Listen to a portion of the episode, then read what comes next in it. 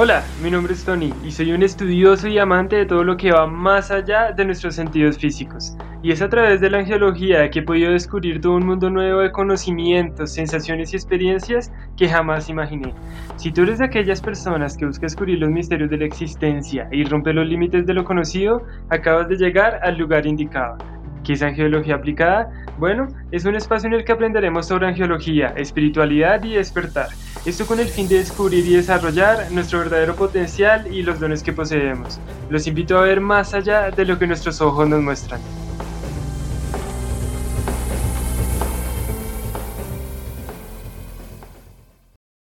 Hola, ¿cómo están? Bienvenidos al segundo episodio de Angiología Aplicada.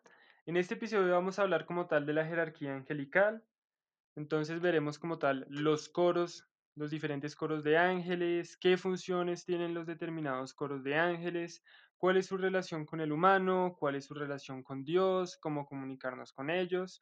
Em, a nivel general, porque pues ya van a haber episodios posteriores en los que explicaremos como tal cómo podemos llegar a esta comunicación, cuáles son los métodos y todo esto. También les quiero hacer una aclaración, cada vez que yo hable de Dios, que hable de la luz divina, no estoy hablando del Dios de ninguna religión en específico ni de ninguna creencia en específico, estoy hablando de la fuente divina universal, de aquella luz divina, de aquel creador divino que está detrás de todos los ángeles, detrás de todo, detrás de todos los seres de luz, detrás de todo lo que vemos y de todo lo que no vemos.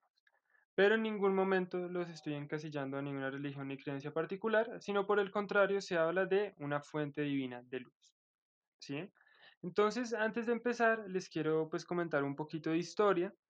La jerarquía angelical, o digamos que las jerarquías angelicales a lo largo de la historia, pues han habido varias, han habido varias personas que las han propuesto, varias personas que han tenido, digamos que esta relación con los ángeles y han considerado pertinente pues crear un orden. Entre estos está San Ambrosio, San Jerónimo, el Papa Gregorio el Grande, las constituciones de los apóstoles, también entre las autoridades hebreas está Moisés Maimonides, el Zohar, el Masequeda Silut, el Berit Menusha y muchas otras versiones que se han dado. Sin embargo, la versión que es más aceptada en este momento por la mayoría de teólogos y por aquellas personas que se han conectado posteriormente con estos seres de luz y han bajado información es la jerarquía angelical de Pseudo Donicio. Otra vez aquí, pues un comentario de historia. Inicialmente se le adjudicó, digamos que estos manuscritos de jerarquía celestial y de jerarquía eclesiástica a Dionisio el Areopagita, que fue el primer obispo de Atenas en el siglo I, ¿sí? de la era cristiana. Sin embargo, posteriormente se descubrió que todos esos manuscritos habían sido hechos por neoplatonistas que tomaron su nombre y por esto es que se les conoce como pseudo Donicio. A los, a los creadores de esta jerarquía o como tal a los que lograron bajar esta información divina. Ahora como tal empecemos ya, les voy a explicar en este capítulo lo que son las jerarquías con base en pseudodonicio, en esas son las que más me voy a enfocar, y también les voy a, les voy a decir y les voy a comentar un poco de la jerarquía que se usa en la Cábala, que como tal pues es la de Moisés que les mencionaba anteriormente. ¿Sí? Solo para que tengan una idea de las diferentes jerarquías que hay. ¿Por qué? Porque ya cuando lleguemos al punto que nosotros queremos comunicarnos, que queremos pedir, que queremos tener esa relación bonita, tenemos que saber qué tipo de jerarquías hay, a qué tipo de ángeles se les está pidiendo y pues todo esto, ¿sí? Entonces, para empezar, voy a empezar con la jerarquía de Pseudo que como les decía, es la jerarquía más usada y más aceptada. Y esta se divide en nueve coros, en tres jerarquías cada una de tres coros para un total de nueve coros. Entonces, lo que es la primera jerarquía es la jerarquía superior, ¿sí? En esta se encuentran tres tipos de ángeles o tres ángeles con, con funciones determinadas. Los primeros que vamos a mencionar son los que están en el primer coro, es decir, los que están por encima de toda todos los coros. Estos son los serafines, ¿sí? Si nos vamos a la tradición hebrea, esta los describe como serpientes de fuego. ¿Por qué una serpiente? Porque una serpiente es símbolo de curación y asimismo de sabiduría. Como tal, ¿de dónde viene o de qué etimológicamente hablando, qué es la palabra serafín? Bueno, el título serafín está compuesto de ser, que significa espíritu elevado, y de Rafa, que significa el que sana. Entonces un serafín viene siendo un espíritu elevado que sana. Son descritos muchas veces como seres brillantes e incorruptibles. Su resplendor es tan grande que ninguno de los otros ángeles de los diferentes coros puede mirarlos de frente. Y si un ser humano llegara ante su presencia, digamos su presencia completa, probablemente se desintegraría al instante. ¿Cuál es la misión? O digamos, ¿qué vienen a hacer estos serafines o qué hacen estos serafines como tal? Bueno, ellos controlan y dirigen la energía divina que fluye del trono de Dios o de la luz divina, como les decía, y también lo que buscan es inflamar el corazón del ser humano de amor hacia Dios.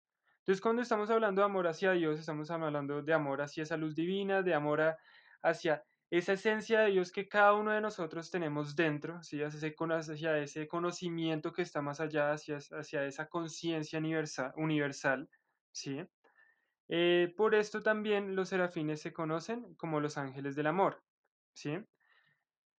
También si nos vamos ya como tal al Viejo Testamento, en el capítulo sexto, se lee el profeta Isaías los describe con cuatro caras, símbolo de los cuatro vientos y cuatro elementos y seis pares de alas. Con dos alas se cubrían los pies, con dos volaban y con dos se cubrían el rostro. Y se dice que cada ala es del tamaño del cielo.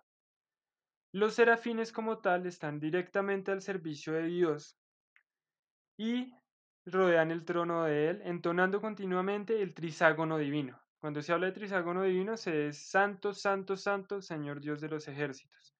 ¿Por qué? Porque ellos son los que están más cerca y los que buscan dar amor y digamos que alabar cada vez más pues esta luz divina y estar cerca de él.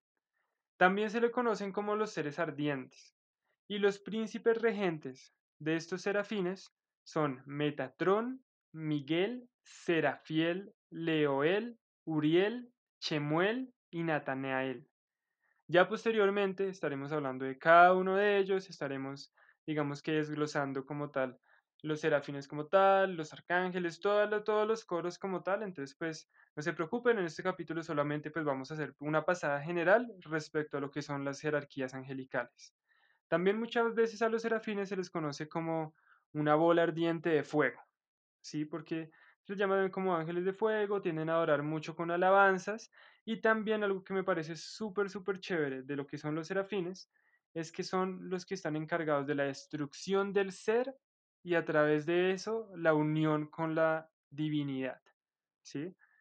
¿Qué es eso? Básicamente muchas veces eh, el ser humano como tal está lleno de muchísimas cosas que no lo dejan realmente ver más allá de lo que está haciendo en su vida como tal. No logra ver más allá de lo que está dentro de él, no logra ver siquiera ver dentro de él. Entonces, ¿en qué ayuda a los serafines? En dar esa destrucción del ser, ese ser que no somos, y darnos paso a esa unión con la divinidad. ¿Sí? Los serafines son seres que solo pueden ser vistos por aquellos que son elevados a una dimensión superior, básicamente un estado en el que el cielo se abre para ellos. También cabe decir que los serafines son los que resguardan los registros acáchicos.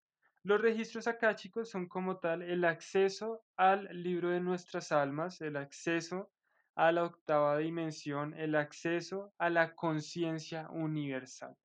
¿Sí? Eso como tal respecto a los querubines, que son el primer coro. El segundo coro son los querubines. Estos querubines son muy interesantes y quiero hacer una aclaración antes que nada. Muchas veces el concepto del querubín, como lo vemos, que a veces la cara de un bebé adorable, regordete, con alitas, eh, no es correcto, ¿sí? Ese concepto como tal, o digamos, eso que vemos ahí, no son querubines, sino que son querubes, ¿sí? Y en el arte a esto se les conoce como puti, ¿sí? ¿Cuáles son los querubines como tal? Como para darles un contexto, los querubines fueron también los ángeles que Dios puso como guardianes en la entrada del Edén con una espada llameante. Etimológicamente hablando, la palabra querubín proviene de caribú, y es de origen asirio y significa aquel que reza o intercede. ¿sí? Entre los asirios los querubines eran criaturas aladas con el rostro de un león o de un hombre y el cuerpo de una esfinge, de un águila o un toro. Si ya nos vamos, por ejemplo, al Viejo Testamento, en el libro de Éxodo, Dios ordena a Moisés a colocar la imagen de un querubín a cada lado del arca de la alianza con las alas extendidas. Posteriormente nosotros podemos ver que el profeta Ezequiel los describe con cuerpos humanos, cuatro alas y cuatro rostros, cada uno mirando para un punto cardinal distinto. El rostro que mira hacia el frente es el de un hombre, el de la derecha representa un león, el de la izquierda un toro y el de atrás un águila.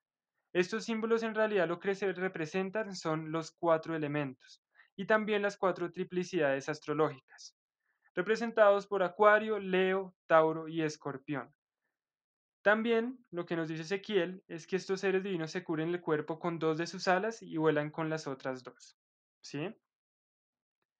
Yendo un poco más allá respecto a los querubines, son los que también están encargados o de dirigir el carruaje de Dios o cargar su trono. ¿sí? Los querubines son esencia de sabiduría, incluye una sutil esencia de conocimiento la cual reciben directamente de Dios. Entre los nombres que se le dan están las criaturas vivientes, criaturas aladas, bestias sagradas y los príncipes regentes de los querubines son Gabriel, Querubiel, Ofaniel, Rafael, Uriel y Sofiel. ¿Sí? Eso respecto al segundo coro. En el tercer coro tenemos a los tronos. Los tronos están relacionados con las acciones de los hombres. Muchas veces se les llamó espíritus de las estrellas y son los que llevan registro de las acciones que las personas hacen pues en su vida como tal. Son los conductores del orden universal y son entes contemplativos de la creación en sí misma. ¿sí? Em, su misión como tal es la de inspirar fe en el poder del Creador. Se dice que habitan en el tercer o cuarto cielo. Ya posteriormente, en otro capítulo, también hablaremos de los cielos, de cuáles son los cielos que existen, cuáles son los cielos que se plantean, en dónde viven estos ángeles y todo, pues todo esto ya en otro capítulo lo abordaremos aún más. También se dice que ellos son los encargados de llevar a cabo la justicia divina.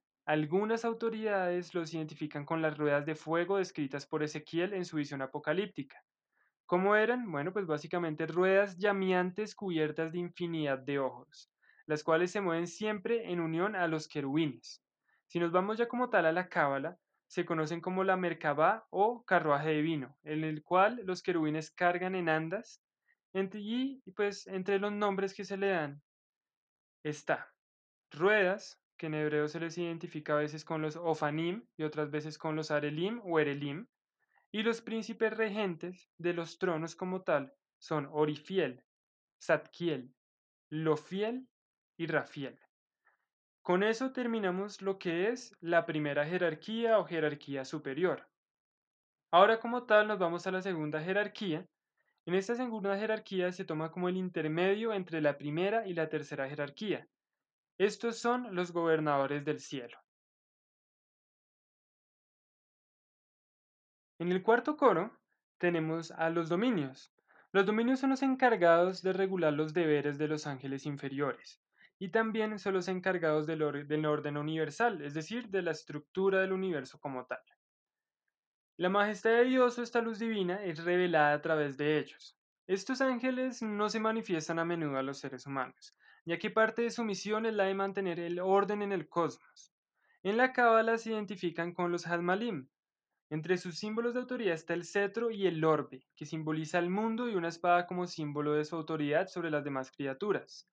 Según la tradición angélica, los dominios se visten de verde y de dorado. Este coro recibe sus instrucciones de los querubines y de los tronos. ¿Sí? Y asimismo se dice que los dominios son canales de misericordia y que habitan en el segundo cielo. Los príncipes regentes de los dominios son Satkiel, Hashmal, Zacariel y Muriel. Ya ahora ya llegamos como tal al quinto coro. En el quinto coro tenemos a las virtudes. Las virtudes como tal de que se encargan, supervisan a distintos grupos de personas a través de su coraje y su valor. De por sí estos son los ángeles que nos brindan ese coraje y valor e inspiración para seguir adelante, para seguir con las metas reales de nuestra alma. También se dice que los acompañantes de la Virgen María son virtudes. Ustedes se preguntarán por qué se menciona la Virgen María. Bueno, pues les voy a dar un pequeño adelanto. La Virgen María se le considera la madre de los ángeles y también se toma como una arcangelina. Por eso es que entra en todo este tema de angiología como tal. También las virtudes son las que trabajan por los milagros en la tierra y los que brindan inspiración de luz, inspiración de amor, inspiración de Dios en las personas como tal. ¿Sí? También confieren los dones, ¿sí? a los seres humanos, presiden sobre los elementos en el mundo material y rigen el proceso de la vida celestial. Son los que están a cargo del movimiento de los planetas, estrellas y galaxias y controlan las leyes cósmicas. La astronomía y la astrofísica son regidas por este coro. En la Tierra, las virtudes están a cargo de la naturaleza y de las leyes que rigen al planeta, incluyendo todos los fenómenos naturales. ¿sí? Si ya nos vamos, por ejemplo, respecto a lo que dijo Santo Tomás de Aquino, las virtudes son el coro que está a cargo de llevar a cabo los milagros en la Tierra. Los ángeles que ayudaron en la ascensión de Jesús eran también miembros del quinto coro celestial. Las virtudes también están asociadas con los santos y con todos los héroes que batallan contra el mal. Se dice que fueron las virtudes las que dieron el suficiente valor a David para destruir al gigante Goliat. Si nos vamos ya como tal a la cábala, se conocen como los malachim o los tarshashim. Los príncipes regentes de las virtudes son Miguel, Gabriel, Uxiel, Peliel, Anael, Amaliel, Barbiel, Sabriel y Tarshish. ¿Sí?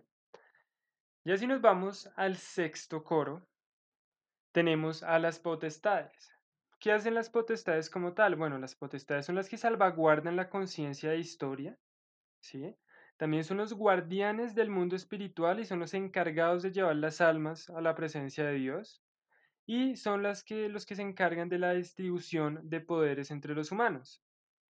Entonces su misión principal es la de guardianes y protectores del orden en el cielo y también evitar que los ángeles del mal, del mal pues como tal, eh, se apoderen de completamente del mundo o de las personas en sí. Ya posteriormente también hablaremos, hablaremos más a fondo de los ángeles caídos y cómo estos, digamos que nos ayudan a aprender, pero de alguna manera hacen involucionar nuestra alma también. Pero pues ya hablaremos de eso posteriormente en otro capítulo. Em, se dice que este coro angelical fue el primero en ser creado por Dios, aunque la tradición nos dice que Dios creó a todos los ángeles a la misma vez. Este coro tiene permiso divino para perdonar y también para crear de acuerdo a la voluntad divina, llevando a cabo sus designios. Parte de la misión de los poderes es la de ayudar al ser humano a resistir las tentaciones del mal y a vencerlo, inclinándolo al amor, a la luz, al amor, eh, al amor a Dios y a sus leyes, cuando hablamos de esas leyes como tal, estamos hablando de leyes completamente de amor. Aquí nunca se va a hablar de miedo ni de castigo. Y ya cuando entremos a lo que son los ángeles caídos como tal, aunque pues se los nombré un poco en el anterior capítulo, van a ver que por más que para nosotros sea algo malo, siempre todo lo que nos pasa es con base en el desarrollo de nuestra alma y lo que nosotros tenemos que aprender. ¿Sí? Estos también actúan como guías de las almas perdidas y son los que escriben en la historia de la humanidad. Estos también se conocen por nombres como autoridades, potencias o potencialidades, también dinamis y potentados. Em, según algunas autoridades, la mayor parte de los ángeles rebeldes pertenecían al coro de los poderes antes de su caída. Se dice que uno de estos ángeles caídos, llamado Crocel, le reveló al rey Salomón que aún tenía la esperanza de hacer las paces con Dios y regresar a los poderes.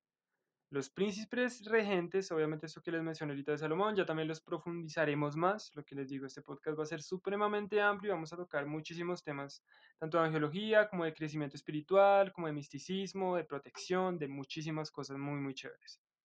Los príncipes regentes de los poderes son Gabriel, Berchiel y Camael. Ya como tal, con eso terminamos lo que es la segunda jerarquía y entramos a la tercera jerarquía. En la tercera jerarquía como tal, la mayoría son mensajeros divinos. Tenemos lo que es el séptimo coro, que son los principados. El séptimo coro está a cargo de proteger a todos los reyes, príncipes, jueces y gobernantes de la tierra, iluminándolos para que hagan decisiones justas. También protegen a las naciones, las organizaciones grandes, las creencias que van realmente o que son realmente basadas en amor y pues incluyendo a todas las personas que hacen luz y hacen amor con sus acciones, con sus palabras, con su desarrollo, con su transformación, ¿sí? Los símbolos que usan los principados son el cetro, la cruz y la espada. Y los príncipes regentes de este coro son Anael, Serbiel y Requiel. Los príncipes celestiales se conocen como Sarim. ¿sí? También se le toma como ángeles integradores y como les mencionaba supervisan los temas que afectan las naciones como tal. Ya en el octavo coro tenemos a los arcángeles. Los arcángeles son muy, muy, muy hermosos, también muy poderosos. Y estos, de estos voy a hacer unos varios capítulos en los cuales vamos a hablar de varios arcángeles en particular, porque es un tema supremamente importante. ¿Cuál es, digamos que la misión de los arcángeles? Bueno, están a cargo principalmente de interceder por los pecados o debilidades de los seres humanos frente al trono divino, especialmente la ignorancia. Son también los que batallan continuamente contra Satanás y sus legiones para la protección del mundo. Cuando estamos hablando de estas batallas, en realidad estamos hablando entre una batalla entre el bien y el mal o entre la luz y la oscuridad, y ya posteriormente también veremos eso un poco más a fondo. Si nos vamos de acuerdo a la tradición judía, los arcángeles están íntimamente relacionados con los planetas. Otras autoridades nos dicen que están conectados con los doce signos zodiacales. Si nos vamos según lo que dijo Pseudo Dionisio, los describió como portadores de los decretos divinos. Los arcángeles son mencionados tanto en el Viejo como en el Nuevo Testamento. ¿Sí? Y son seres que realmente nos permiten y nos ayudan y nos guían en muchas áreas de nuestra vida. Si nosotros, por ejemplo, hablamos del arcángel Miguel, él puede, nos puede brindar una protección increíble, el arcángel Rafael nos puede brindar una sanación maravillosa, el arcángel Gabriel realmente nos puede guiar a través de los caminos de nuestra alma, si hablamos también del arcángel Zadkiel, nos puede ayudar a transmutar todos estos sentimientos de rencor, de odio, de envidia, en sentimientos de luz. Y asimismo hay muchísimos más arcángeles que tomaremos en cuenta más adelante, pero son muy, muy bellos y realmente nos guían, nos guían en este plano terrenal para nosotros realmente entender lo que es el plano espiritual. ¿sí? Em, como tal, pues se habla de varios arcángeles, pero los regentes de esta orden son Metatrón, Miguel, Rafael, Uriel, Gabriel, Barbiel, Barashiel y Leudiel. ¿Sí? Estos, como les decía, tienen áreas de esfuerzos humanos y pues tienen tareas de importancia como tal para la humanidad. Cada arcángel tiene su legión de ángeles con la cual pues lleva a cabo eh, lo que se le, pues lo que tiene que llevar a cabo como tal respecto al arcángel que sea, ¿sí? Estamos hablando del arcángel Rafael, estamos hablando de sanación, él tiene ángeles de sanación, ¿sí? Este es el octavo coro. Ya en el noveno coro, que es el último coro, tenemos a los ángeles. Estos son enviados como mensajeros y protectores. Su misión principal es la de actuar como intermediarios entre Dios y los seres humanos, ¿sí? También entre estos se están los ángeles guardianes y son el coro celestial que está más cerca de los seres humanos y a quienes nosotros podemos, digamos que contactar de manera más constante. Por ejemplo, el ángel de la guarda es el ángel que está con nosotros todo el tiempo, desde que nacimos, ¿sí? Y es con el cual nosotros podemos comunicarnos y para empezar en este mundo espiritual, para empezar a contactarnos después, posteriormente con arcángeles, con nuestros guías, con maestros ascendidos. Lo inicial es primero dar hacer una relación muy bella con lo que es nuestro ángel de la guarda, ¿sí? Em, hay muchísimos ángeles, que es los que yo les mencionaba ahorita, sin embargo, los príncipes regentes del coro de los ángeles son Gabriel, Chayiel, Adnaquiel y Falek. Eso es como tal la jerarquía angelical por Pseudo-Donicio, ¿sí? Em, es la que más se usa y es la que está, digamos, como les mencionaba, a través de muchas personas que se han logrado otra vez contactar con esos seres de luz, es la jerarquía que más, que más resuena y que más se usa para todo tipo de situaciones.